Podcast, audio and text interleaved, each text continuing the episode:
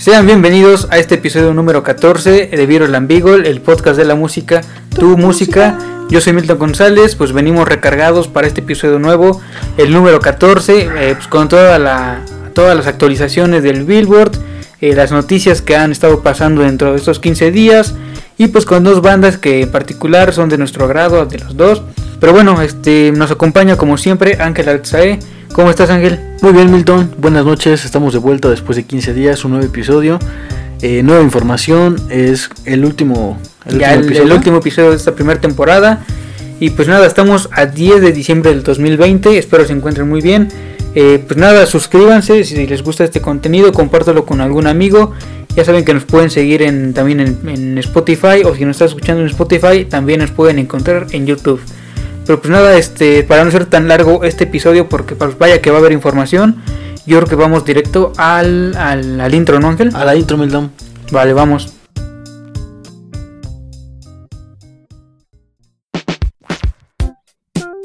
Viro el Ambiguo, el podcast de la música, tu música. Un espacio destinado para todos los adictos, consumidores habituales y no tan habituales a la música. Aquí hablaremos sobre los sencillos del momento, iconos musicales y recordaremos las colecciones más sobresalientes. Yo soy Milton González.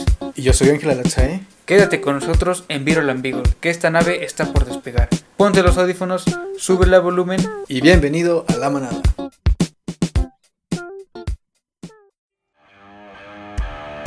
Esto es el Billboard de la quincena.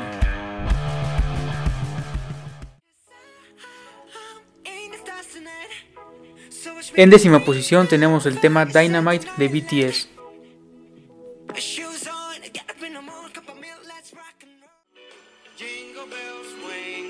En novena posición destaca la canción Jingle Bell Rock de Bobby Helms.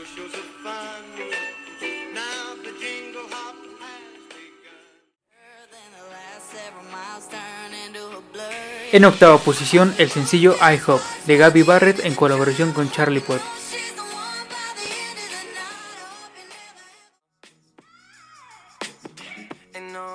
En el lugar número 7 se mantiene el sencillo Holy de Justin Bieber en colaboración con el rapero Chance the Rapper.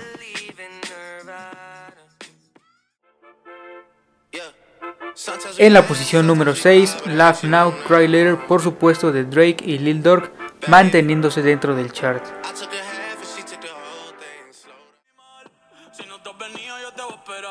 En quinta posición se mantiene el sencillo latino Dakiti, una interpretación de Bad Bunny y Jay Cortez.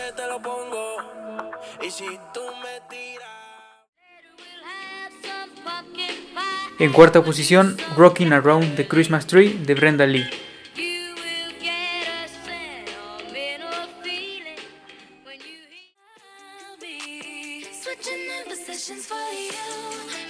En tercer lugar, Positions, un sencillo de Ariana Grande.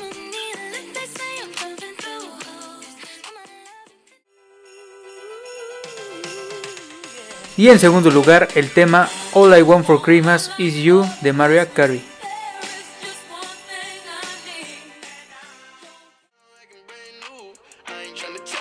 Y por supuesto, en este primer lugar destaca por segunda vez consecutiva Mood, una colaboración entre 24K Golden e Ian Dior. Es momento de las noticias aquí en Viroland Beagle y pues damos inicio con la noticia de que Robbie Williams está formando una nueva banda. Durante un live que realizó por medio de su cuenta oficial de Instagram, el británico soltó la noticia de que está creando un nuevo proyecto con un par de amigos, Flynn Francis y Dean McCalfy. Comentó, estamos formando una banda para todos, tengo canciones saliendo que no están bajo el nombre de Robbie Williams. Se dijo muy emocionado por este nuevo proyecto, esperando que pueda presentarlo en ciudades como Berlín o Tokio. Este grupo aún no tiene nombre propio, pero se espera que no tardemos en escuchar las canciones que están preparando para todos nosotros. Muy bien, Milton, pues qué buena noticia. Ojalá que tengamos pronto esta, eh, las canciones de esta agrupación, que yo espero que debe ser buena, ¿no? Pero bueno, hablando de lanzamientos, como cada 15 días, el pasado 4 de diciembre se publicó un doble LP de Arctic Monkeys. Se trata de un concierto en vivo que fue llevado a cabo en el Royal Albert Hall de Londres. La presentación tuvo lugar en junio de 2018 y en aquella ocasión todas las ganancias fueron íntegramente donadas a una ONG que se llama World Child UK. Para esta ocasión, los monos árticos repetirán la misma jugada, destinando a esta organización la recaudación obtenida por el presente doble LP. con el objetivo de ayudar a niños afectados por la guerra cuya situación se ha agravado aún más a causa de la crisis del COVID-2019. Son 20 pistas Milton que recogen varios éxitos y sencillos que ya conocemos y que han logrado durante su trayectoria y pues bueno a decir verdad la interpretación son muy buena y se aprecia un toque distintivo del nuevo Alex Turner. Sí, aunque la verdad yo tuve la oportunidad de escucharlo y vaya que se nota toda la energía de Arctic Monkeys. En otras noticias, Netflix anunció el estreno de una nueva serie, esta vez sobre la historia del rock en América Latina, titulada Rompan Todo, que se estrenará el próximo 16 de diciembre. Los fanáticos del rock latino podrán explorar a través de esta serie de 6 episodios lo mejor de la música como también la forma en que los conflictos sociales y políticos influyeron en aquellos años en discos y canciones en muchos países como Argentina, México, Chile, Colombia, Perú, Uruguay y el resto del continente. La serie tendrá las voces de casi 100 referentes del rock, entre ellos Soda Stereo, Café Tacuba, Charlie García, Molotov, Andrés Calamero, Zoé, Atorciopelados y muchos, muchos más. No, pues qué buena nota, ojalá que sea una buena serie, hay que estarlo esperando. Me parece que la fecha de lanzamiento es hasta el 16 de diciembre, ¿no? Sí. Ok. Bueno, pues otro lanzamiento que vale la pena mencionar es precisamente el sencillo que publicó Zoe, se trata de la canción El Duelo. La canción está muy buena, se aprecia un Zoe pues más maduro y consciente. La, básicamente es yo creo todo el trabajo de, de León Larregui y compañía expuesto en un tema. Vayan a escucharlo, está en la playlist del podcast. Muy bien, otro sencillo que pues estuvo en tendencias estas semanas pues fue eh, Rosalía y The Weeknd. Dos de los artistas más relevantes del panorama internacional han lanzado este viernes una colaboración que se traían entre manos, un remix de Blinding Likes, la canción más escuchada en este 2020 en Spotify de Estados Unidos con más de 1.500 millones de reproducciones, una cifra que con toda seguridad aumentará.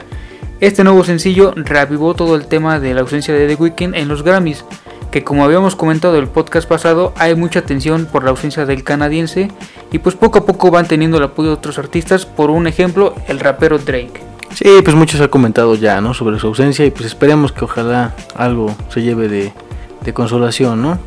Bueno, pues otro de los que precisamente quiere presentarse en este prestigioso salón de, Londres, el Royal Albert Hall, es precisamente Passenger, quien ha anunciado que ofrecerá un concierto en streaming desde este, desde este salón. Ha anunciado que lanzará disco el 8 de enero y tan solo dos días después, esto es para el 10, se estará presentando en un concierto vía streaming para todo su público. Una gran iniciativa por parte del artista para que todo el mundo pueda verlo en directo, ya que el panorama actual impide por pues poder disfrutar de un concierto como los de antes. Será su primer concierto de 2021 e interpretará todos sus éxitos y los de este nuevo trabajo que ya ha anunciado. Muy bien, en otras noticias Ángel, pues ya fue lanzada la colaboración entre el rapero mexicano Alemán y el legendario rapero Snoop Dogg, titulado Mi tío Snoop. Este sencillo será parte del nuevo disco de Alemán Huracán. Eh, cuenta, con el, cuenta con video que fue estrenado la semana pasada durante el concierto virtual irrepetible con el elenco de Homegrown Mafia. Qué buena noticia, ¿no? Para Alemán, ya. Ojalá que hagan un mayor, mayor trabajo después. Y bueno, pues otro de los que está de vuelta en los escenarios y también tiene intenciones de hacer conciertos virtuales es Enrique Bunbury. Y es que anunció una actuación que se retransmitirá en streaming por todo el mundo. El evento se realizará el próximo sábado 23 de enero de 2021 y las entradas se podrán comprar a partir del día 15 de diciembre en la página web del cantante y en diversas tiqueteras tanto de Latinoamérica como de Europa. En el concierto el artista presentará sus últimos trabajos, Posible, publicado el pasado mayo, y Curso de Levitación Intensivo, que se lanzará precisamente el día de mañana 11 de diciembre. Además, el streaming se podrá disfrutar on demand durante las 24 horas fijadas en la franja de cada territorio.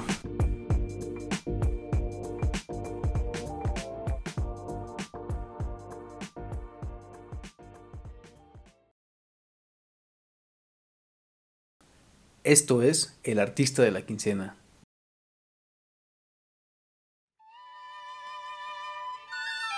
¿Qué tal? Pues buenas noches, vamos a platicar esta ocasión sobre Mago de Oz, una banda que es muy buena, yo creo que tiene muy buenas canciones y que sin lugar a dudas pues ha marcado a muchos de nosotros, yo creo que también a generaciones ya, ya pasadas, ¿no? Para comenzar pues yo me gustaría platicar precisamente de la canción que está sonando, se trata de Fiesta Pagana, la cual es una de las más, más famosas de la agrupación y creo que pues de las más escuchadas, ¿no?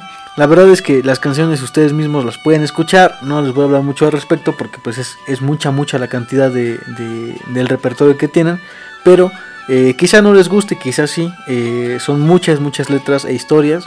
Realmente el estilo es de conceptos, de figuras, eh, símbolos que símbolos sobre todo, ¿no? Así es que abarcan la temática de Mago de Oz. Desde el mismo nombre, como tal, ya hay una referencia. Y bueno, pues ya hablando de su música, es una música siempre con muy muy buena energía. Yo creo que te das cuenta de esto cuando dejas pasar más de media hora de alguno de sus discos y pues no te das cuenta que se pasó la media hora, ¿no? Yo los conocía ya en mis tiempos de secundaria cuando, cuando conocí al buen Ricardo Crank. Aprovecho la, ocasión para invitarlos a su canal de Switch On. Es con toda la información más reciente de videojuegos y tecnología. En la descripción les dejaré el link. ¿Sale todos los martes? Todos los, todos los inicios de semana, me parece que los lunes y, ah, martes, lunes y martes. Pues tienen también, ya sabes, la, información más reciente en cuanto a, a tecnología, eh, todo esto, ¿no? un buen podcast. El mundo Sí, un buen podcast este ha marcado pauta allá en Querétaro, pues es bastante eh, interesante su contenido, el contenido visual, pero bueno, pues digo, allá recuerdo que en aquellos momentos, en aquel entonces, ¿no? También sonaban en mis épocas de secundaria, ya tiene algún tiempo. Ya fue, ya fue. Poco, pero pues bueno, sonaban otras canciones también como La Posada de los Muertos, Hasta que el cuerpo aguante, Hoy toca ser feliz o La Costa del Silencio. Y pues nosotros pequeños en aquel entonces, eh, pues las cantábamos todo el día. Recuerdo que hacíamos, teníamos un pequeño, una pequeña libertad de, cartón en la que le pusimos el cancionero. Después nos la quitaron algunos maestros, pero en esa teníamos anotadas muchas letras de, de Mago de Oz, porque pues era una banda que yo creo que en ese momento es cuando más, más estaba sonando. Y fue en este, en este momento cuando yo creo que más me adentré en el mundo del Mago de Oz. Y que vaya que es amplio, te, te digo, tienen muchísimas, muchísimas, muchísimas cosas podrían decirse, platicarse. Yo en lo particular destacaría eh, la voz de uno de los, principales de los principales vocalistas, hablo como tal de José Andrea, quien tiene una historia muy particular también. Es un, es un boliviano multilaureado por su forma de cantar. Al inicio no tenía la intención de ser cantante, no obstante, pues por el talento que tenía en su voz, sus profesores de canto y, su pues, iniciativa de su madre, pues lo alentaron para que tomara clases de canto y bueno, hoy en día pues es una de las voces eh, masculinas más representativas, ha ganado muchísimas veces eh, premios, da clases de canto, tuve la oportunidad de ver ahí un, documental sobre su vida con los...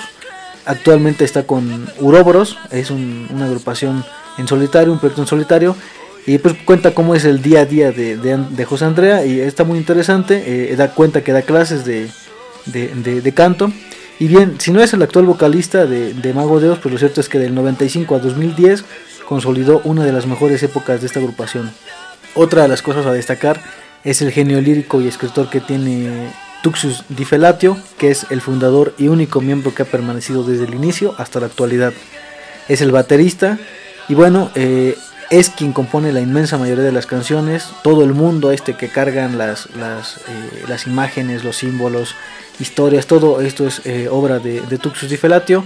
Y bueno, pues si muchos son los antecedentes de Mago de el origen como tal es eh, ya se remonta hacia 1988, hace ya casi 32 años, en la que pues bueno, este Tuxus Di Felatio conformaría una de las mejores de los mejores grupos de folk metal. Eh, antes del primer disco de estudio como tal de Mago de Oz, existieron muchas maquetas, grabaciones, demos, canciones inéditas, todo esto son las bases de la agrupación pero bueno, la primera formación de la banda se da con Juan Malobón en voz, Pedro en la guitarra solista, David en el bajo y Tuchus Di Felatio a la batería en la composición.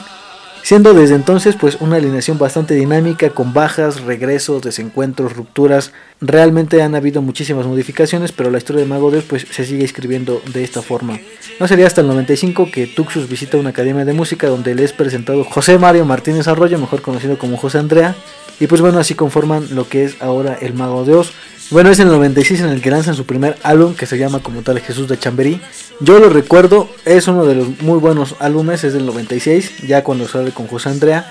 Tengo muchos recuerdos en la secundaria, cuando iba ahí a mis clases de fútbol o iba, ya saben, a echar la reta, pues recuerdo que este, siempre iba escuchando como tal a, este, a este disco. Tiene muy buenas canciones, El Cantar de la Luna, Jesús de Chamberí como tal. Eh, vaya, en realidad es un muy buen álbum. Y pues no sé, Milton, tú también, digo, conociste a Mago de Oz, lo conoces, conoces Mago de Oz, sabes que pues, tiene muy buenas canciones, ¿no? Y, pues yo creo que también es, es, este, es base, ¿no? Como pues para saber Sí, pues mira, como comentas, yo creo que es una de esas bandas que no, no, a cada rato hay integraciones, se desintegran, vuelven, regresan.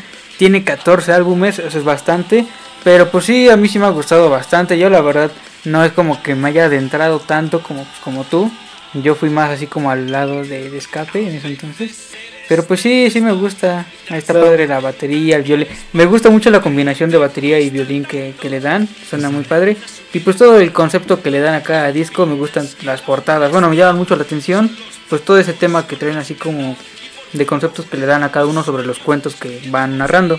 Sí, de hecho lo más característico, pues tú sabrás, es, es la bruja que está tocando un violín. Es como la imagen más representativa. Es como el gato López de escape. Ándale, es como el gato López de escape. Pero pues ya, Así es, pues bueno, ya saben, escuchen todas las canciones que se han estado reproduciendo, estarán en, en la playlist de Spotify. Pues digo, todos los álbumes también están ahí en, en Spotify. Y pues ha sido todo, ¿no, Milton? Sí, ya.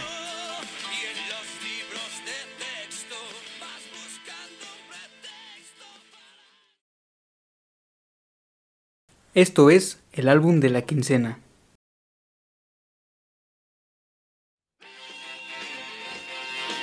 Para este último episodio de Viral and Beagle Ángel, como hemos comentado en las, eh, pues estas dos bandas que en lo particular han formado gran parte de nuestra vida y sobre todo es un grupo que me trae muchos recuerdos de cuando era niño y escuchaba sus canciones, incluso me sabía algunas de sus letras, pero sinceramente no entendía pues mucho de lo que hablaban.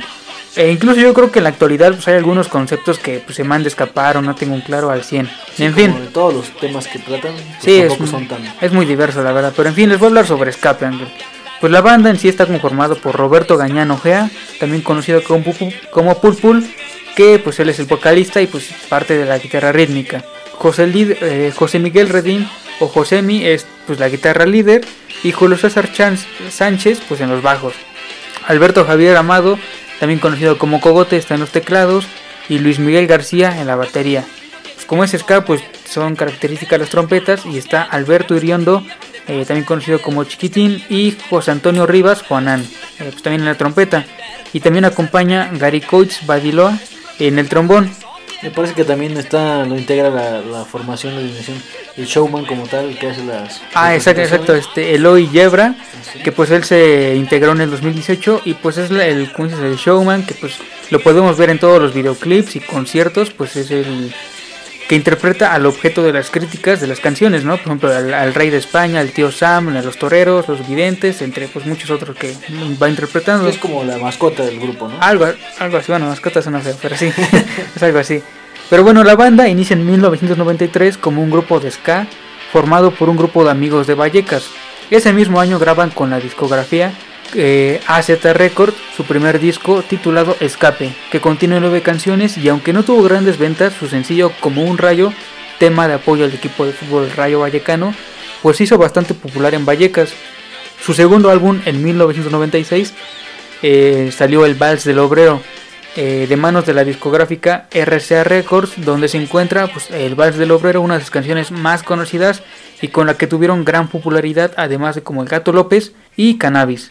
En 1998 graban su tercer disco, Eurosis. De nuevo lo graban con RCA y continúan tocando en España y Francia, pero para esa época también hicieron su primera aparición en América Latina, tocando en Argentina y México. De este álbum podemos este, encontrar sencillos como Circo Ibérico, Villancicos y una canción ranchera titulada Juan sin Tierra. Para el año 2000 graban su disco Planeta Escoria. En sus letras podemos ver cómo el racismo y la xenofobia y aparecen temas que la banda no había tocado como la violencia de género, las enfermedades de transmisión sexual y pues su postura que están en contra de la corrida de toros. Este álbum tiene buenas reseñas y podemos disfrutar de su ritmo ska punk durante gran parte de sus canciones. Y llegamos a lo que es su quinto álbum, lanzado en 2002, Que corra la voz.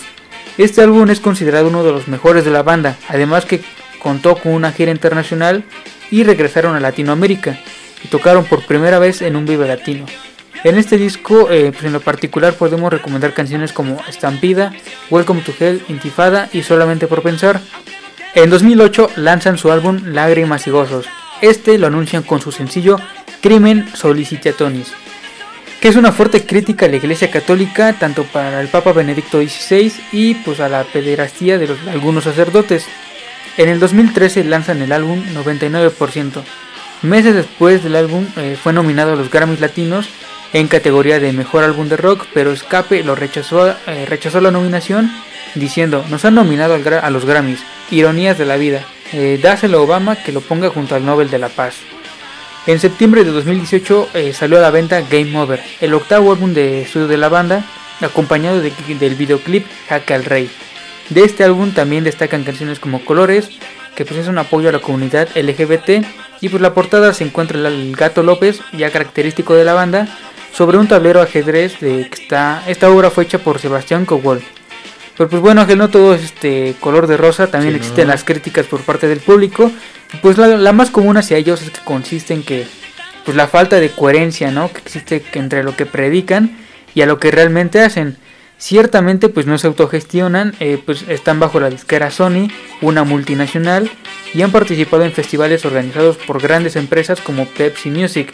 Después de este tuvieron fuertes críticas pero pues Escape dijo que todo lo recaudado iba a ser hacia una fundación, aún así muchos de los fans pues dijeron que pues esas no eran las maneras, la verdad no sé qué puedan opinar los demás, ¿no? Sí, es que también se presta mucho para que haya crítica y haters, sobre todo en contra de Escape porque tienen temas muy pues muy controversiales, ¿no? muy sociales, siempre, siempre prestan para debate y para que haya ahí pues cierta cierto como que oposición, ¿no? Exacto.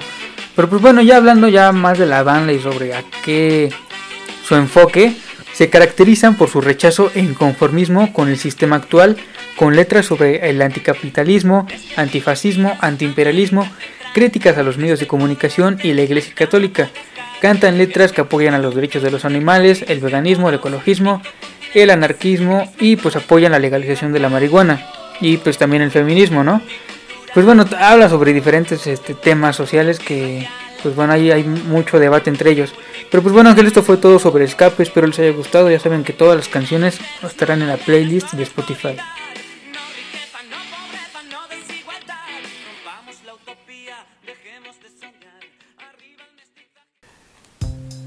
Pues bueno, Milton, se está acabando este episodio. Lamentablemente es el último de Viral Beagle de la primera temporada decidimos hacerlo sobre Escape y Mago de Oz porque pues bueno, yo creo que es como cerrar con broche de oro para nosotros. Son dos bandas muy muy eh, pues a nuestro gusto, la verdad. Y qué mejor que si hablábamos de música, pues que fuera de la música que nos gusta y compartirla con ustedes, ¿no? Entonces, pues digo, eh, se está acabando, se acaba el primer episodio, eh, digo el último episodio. Ojalá, más bien se acaba la primera temporada. temporada. Esperemos eh, después estar de vuelta y si no, pues bueno, no, hay problema. sigan compartiendo la música, sigan escuchándola, compartan con nosotros.